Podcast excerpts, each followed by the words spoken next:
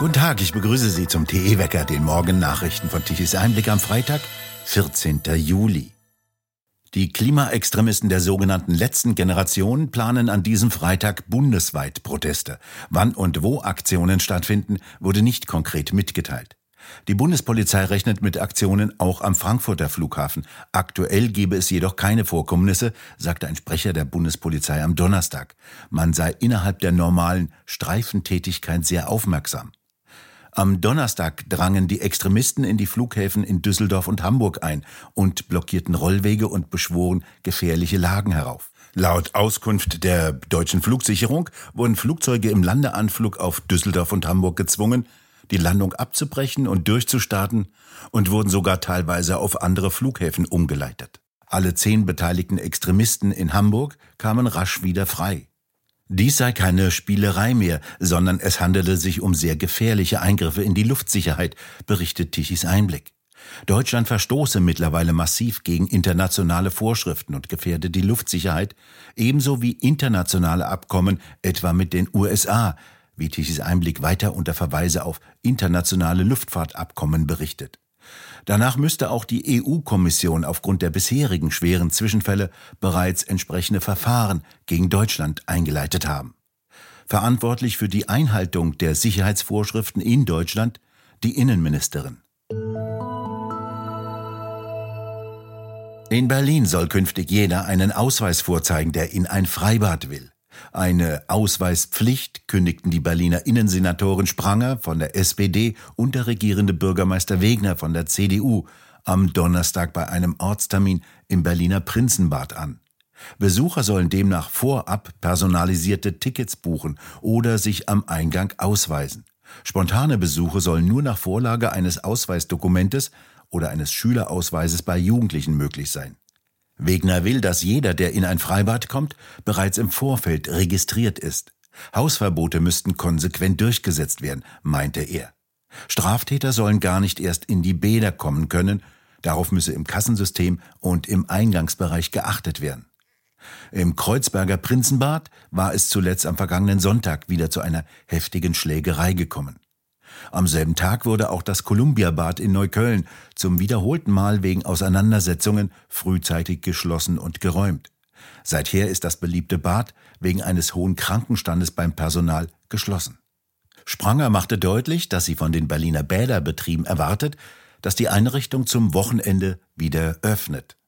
Als weitere Maßnahme für alle Freibäder kündigten Wegner und Spranger mehr Sicherheitspersonal an. Die Gewerkschaft der Polizei erteilte Forderungen nach mehr Polizeipräsenz in Freibädern zum wiederholten Male eine Absage.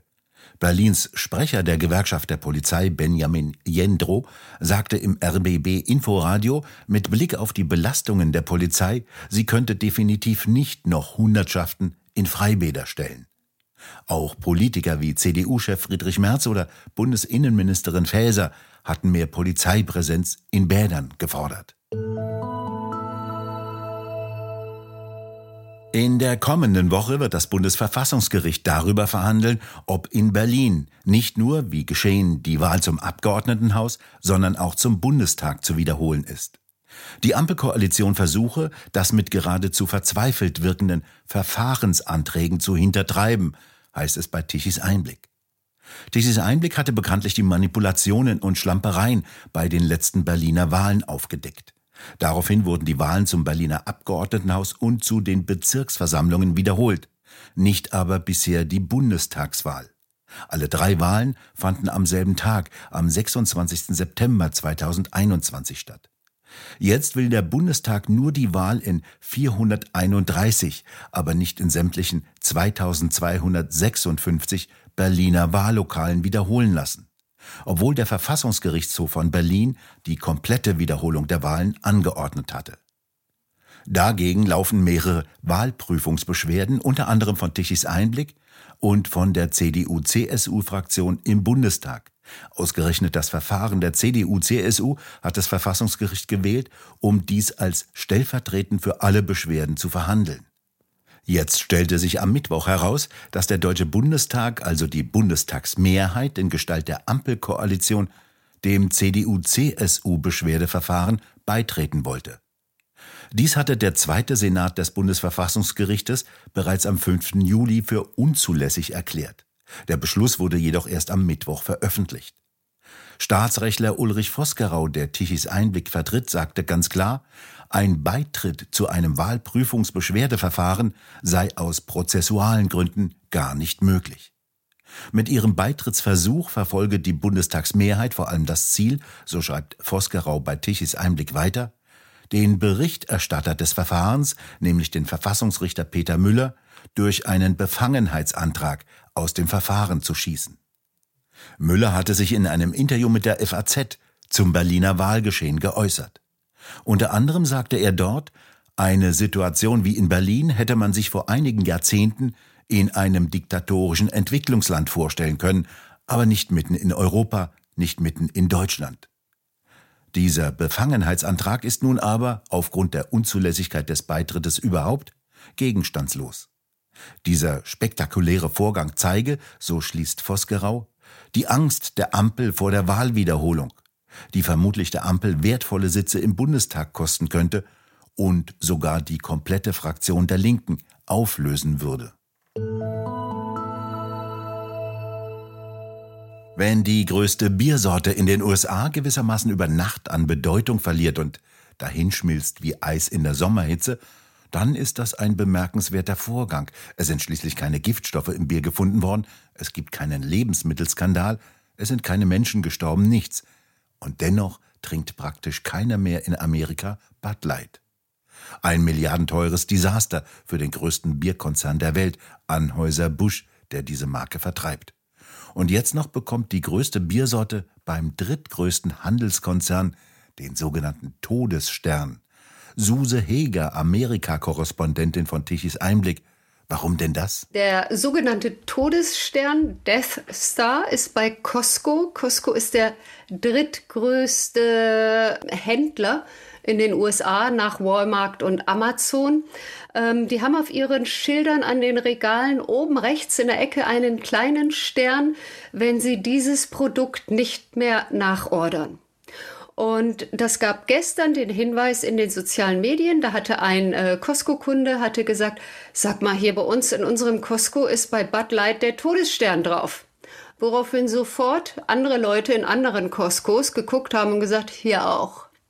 Das bedeutet, dass der drittgrößte Händler in den USA nach Walmart und Amazon Bud Light aus dem Programm nimmt. Bud Light war das größte Bier in den Vereinigten Staaten, ist mittlerweile jetzt durch diese Affäre mit Dylan Mulvaney schon auf äh, gesagt, also mittlerweile ist ein mexikanisches Bier, Modelo, ist äh, die Nummer eins. Aber wenn Costco Bud Light nicht mehr im Angebot hat, dann werden sie demnächst unter ferner Liefen stehen. Die größte Biermarke der USA verschwindet gewissermaßen über Nacht in die Bedeutungslosigkeit.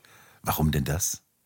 Ja, der Grund war, dass die Amerikaner sich empört haben darüber, dass ähm, Bud Light eine äh, Kooperation mit dem äh, Trans-Influencer Dylan Mulvaney gemacht hat. Dylan hat das gepostet äh, in äh, dem Instagram-Account von Dylan und hat dort gepostet eben, dass Bud Light eine Dose mit seinem Konterfei äh, produziert hat. Und daraufhin ist das konservative Amerika, das war der Tropfen der Tropfen, der das fast zum Überlaufen gebracht hat.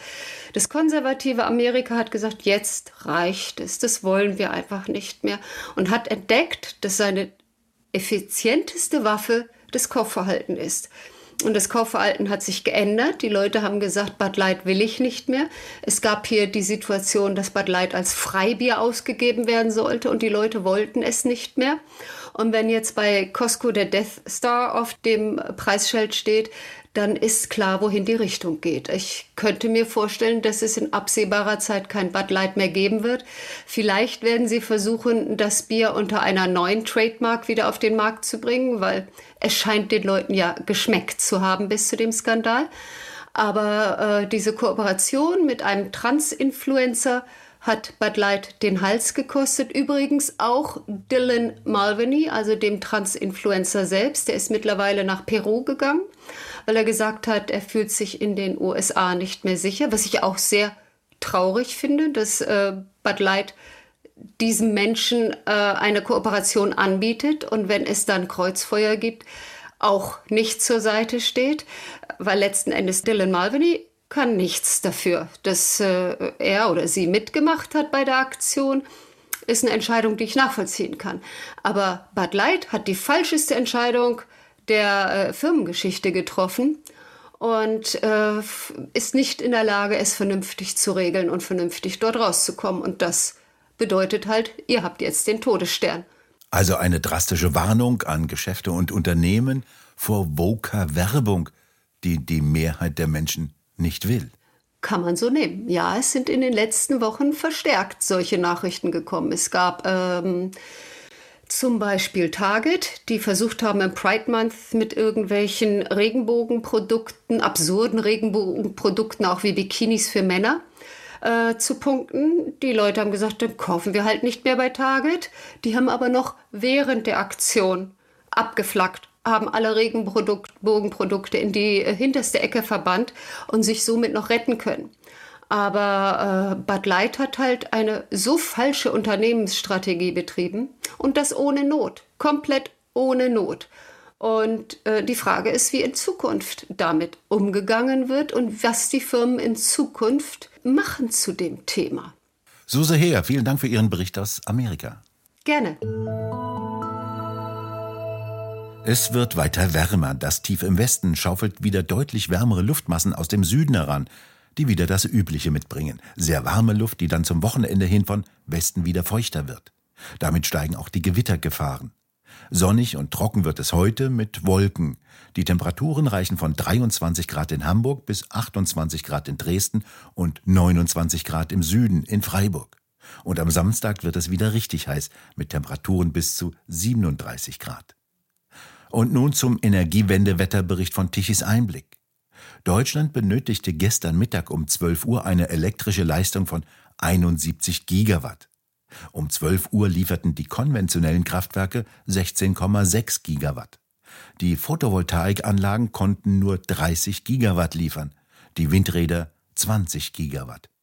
Installiert sind jedoch bereits so viele Windräder, dass die eine Leistung von insgesamt rund 66 Gigawatt liefern könnten. Können sie aber nicht, weil nicht genügend Wind wehte. Noch mehr Windräder füllen lediglich die Kassen der Windindustrie und leeren die Geldbeutel der Stromkunden. Am Spätnachmittag gestern musste Deutschland wieder Strom importieren.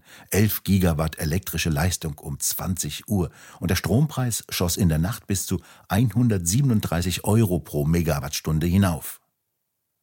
Wir bedanken uns fürs Zuhören. Schön wäre es, wenn Sie uns weiterempfehlen. Weitere aktuelle Nachrichten lesen Sie regelmäßig auf der Webseite tischiseinblick.de und wir hören uns morgen wieder, wenn Sie mögen.